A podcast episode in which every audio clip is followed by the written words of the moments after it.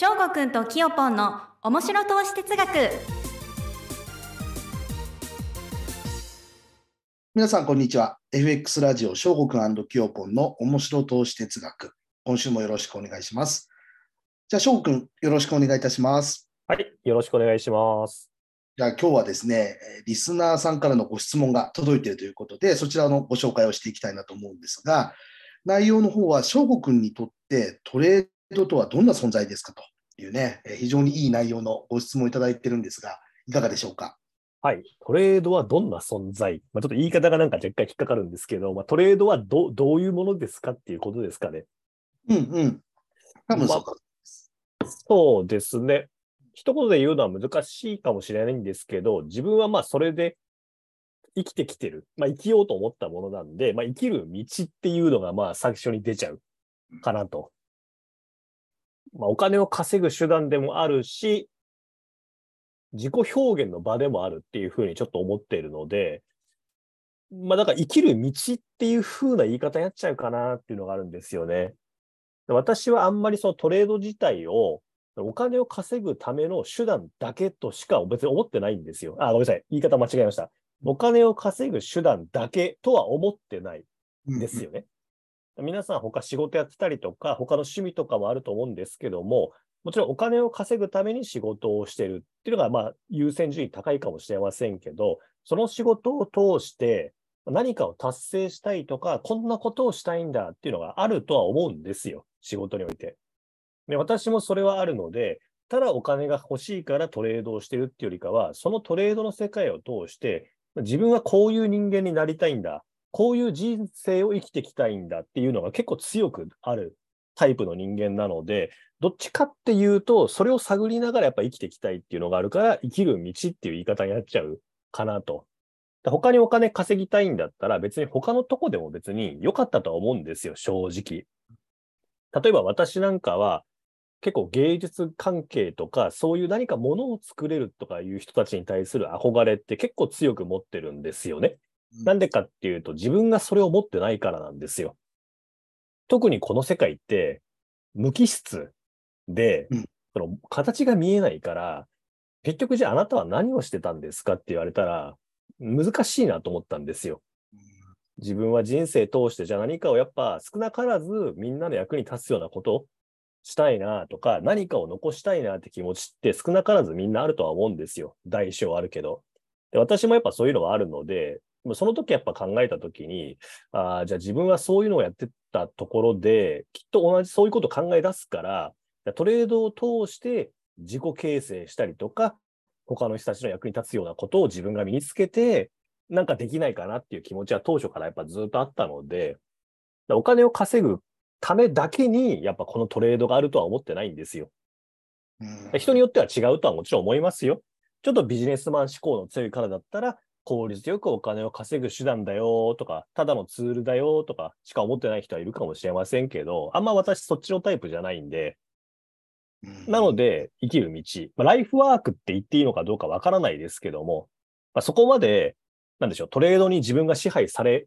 ないようにはしてるんで、そこまでのめり込んで、あの、これしかないんだとかいうふうにはしないようにはしてますけどね。うん。でも、例えば、我々意識してなくても呼吸ってしてますよね。はい。で、それと同じぐらいの感覚にしたいっていう。意識してないけどトレードをしてる。前、あの、無心の剣っていう話したことありましたよね。あの、はいキヨポンが。うんうんだそれと同じで考えてないけど、もう生活の一部だからしてますよねっていうレベルうんにしたいんですよね。うんまあ、今できてるかわかんないですけどね。そう。だから自分にとってあるのが当たり前で、生活の一部、自分の人生の一部、だけど別にそれが全部じゃないっていう感覚にしときたいんですよ。まあ空気がないと困死んじゃうから困っちゃいますけど、まあそれぐらいの感覚にしたいってことですかね。他の方がどう思ってるかはわからないんで、本当にお金を稼ぐ手段だよとか、FX、トレードなんてギャンブルだよとか、まあそれもその通りな一面ありますし、危ないよとか、もしくは他の考え方持ってる方もいると思います。人それぞれでいいと思うんですけど、私はそういう考えを持ってますっていう。まあ、ちょっと話長くなってしまうんで、これにしときますけども、一旦そんな感じ。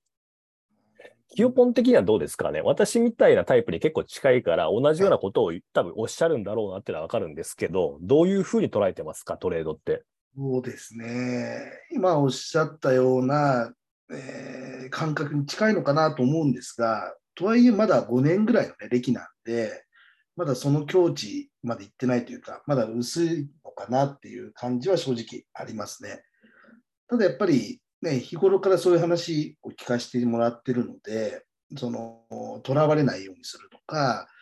その、なんていうの、のめり込みすぎないようにするとか、まあ、その辺はすごくやっぱ意識して僕もやってますね。で特にやっぱトレードってお金が関わってくることなんで、ね、すぐ直結するじゃないですか、損失も利益も。お金っていうものにダイレクトに直結して、結果がね、笑顔でも結果をこう突きつけられる世界なので、どうしたってその数字とか結果を残すとかお金っていうものに支配されやすくなってる、まあ、そういう環境だと思うので、あえてそういうとこからこう意識を外すというか、ずらすような感覚で、えーあんまりね、気にしないようにするということはやっぱり心がけてます。はい。うん、さすがですね。うん私もキヨポンみたいな感覚に、まあ、うん本当の意味でできたのって結構先だったので、うん。まあ結局ずーっとトレードすることが目的になっちゃって、うんお金に対して自分自身が奴隷になっちゃってっていう期間が長かったので、うん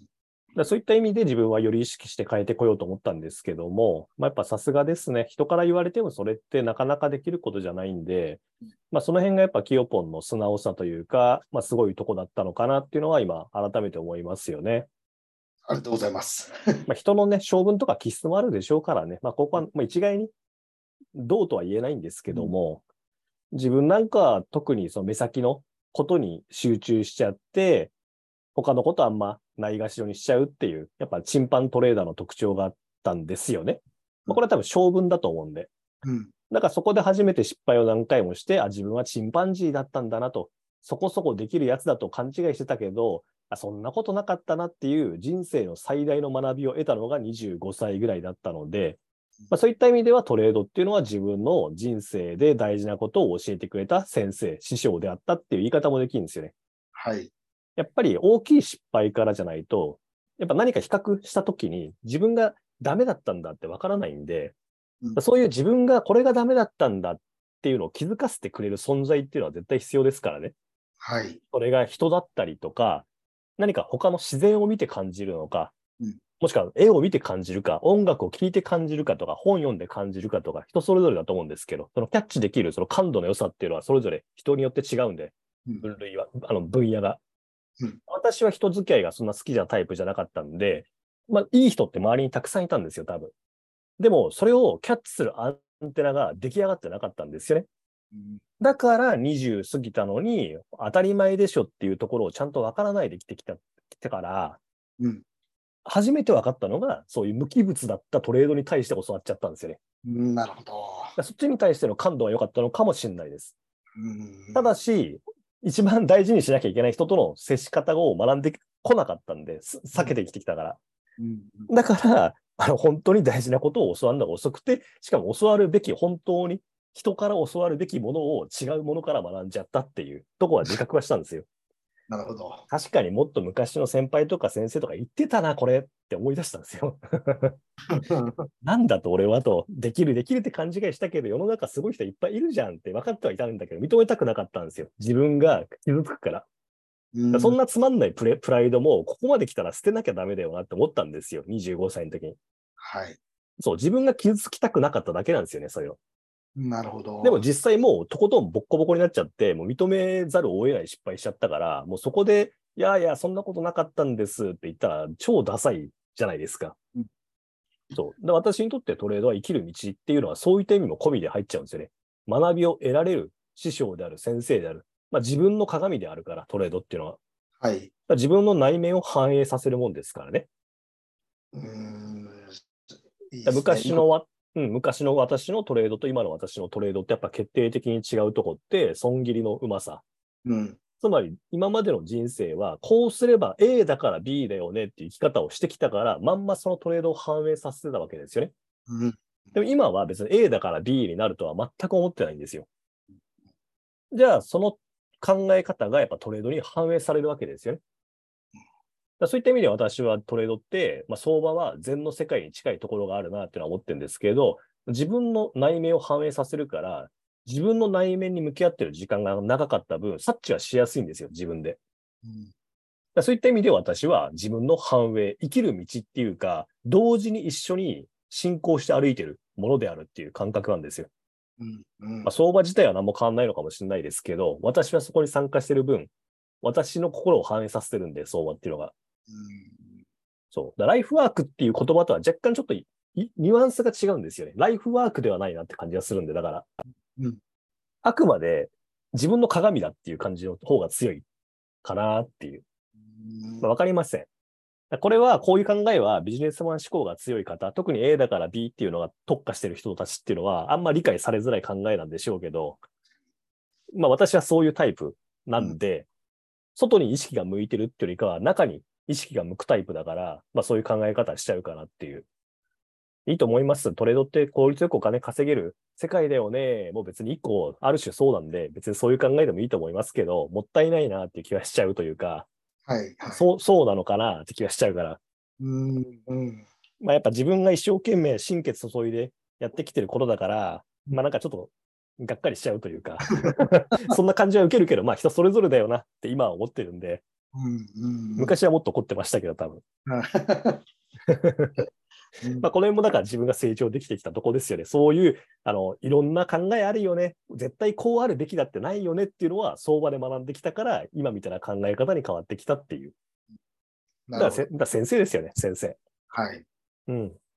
僕の中で、あの、髭、白髪蓄えて、あの、ワイングラス片手に持って、うーんとか言ってるおじいさんのイメージしてるんですよ、相場が。で、私が天の弱で、もういつもキーキー言ってて、なんだ、畜生やってやるぜって言ってるのは、うーん、翔吾くん頑張んなさいと、落ち着きなさいって 言ってくれてるみたいな感じに捉えたんですよ。あ、はい、先生、わかりました、みたいな。でそうと、そう考えてとあのと取り組むと、なんか、嬉しくできるというか、やすきあの気持ちよかったんですよね、考え方が。うーん。おらそういう考えをよくしますよ、自分は。うんうん。あ、先生がこう言ってるから、そうだなと、俺は何こんなキーキーキーキー言ってんだと、落ち着けと。で、結構自分の中で会話するんで、そういうこと。はい。まあちょっと話長くなるんで、一旦、またいろいろ話したいことあったら、また次回以降に話そうと思うんですけど、そうまあ一旦私はトレード、てか相場に対してはそういう感覚で接してますよっていう、だ楽しくやってるのはそういう理由もあるのかなっていう気がしますっていう。いやー今日もね、またいい話たくさん聞けましたね。生きる道、いいですね。うん。ありがとうございます。はいかったです。じゃあね、一旦ここで終了となるのですが、今度ね、今、ちょうどお盆の時期に、こちらの方の回が、収録された回がね、流れてると思うんですが、キャンペーンを実はやっておりまして、副業アカデミーの方でお盆キャンペーンということで、えーいろんな講座のね、勉強会を見れるというキャンペーンをやってます。でこちらのキャンペーンの受け取り方法は、副業アカデミーホームページの中にある特設サイトのページがありますので、そちらの方から入っていって、プレゼントの受け取りの方法に従って、えー登録の方とかやっていただければ、プレゼントは受け取れますので、よろしくお願いいたします。じゃあ、翔吾君、今日はありがとうございました。はい、ありがとうございました。じゃあ、今回は以上となります。また皆さん来週よろしくお願いいたします。失礼いたします。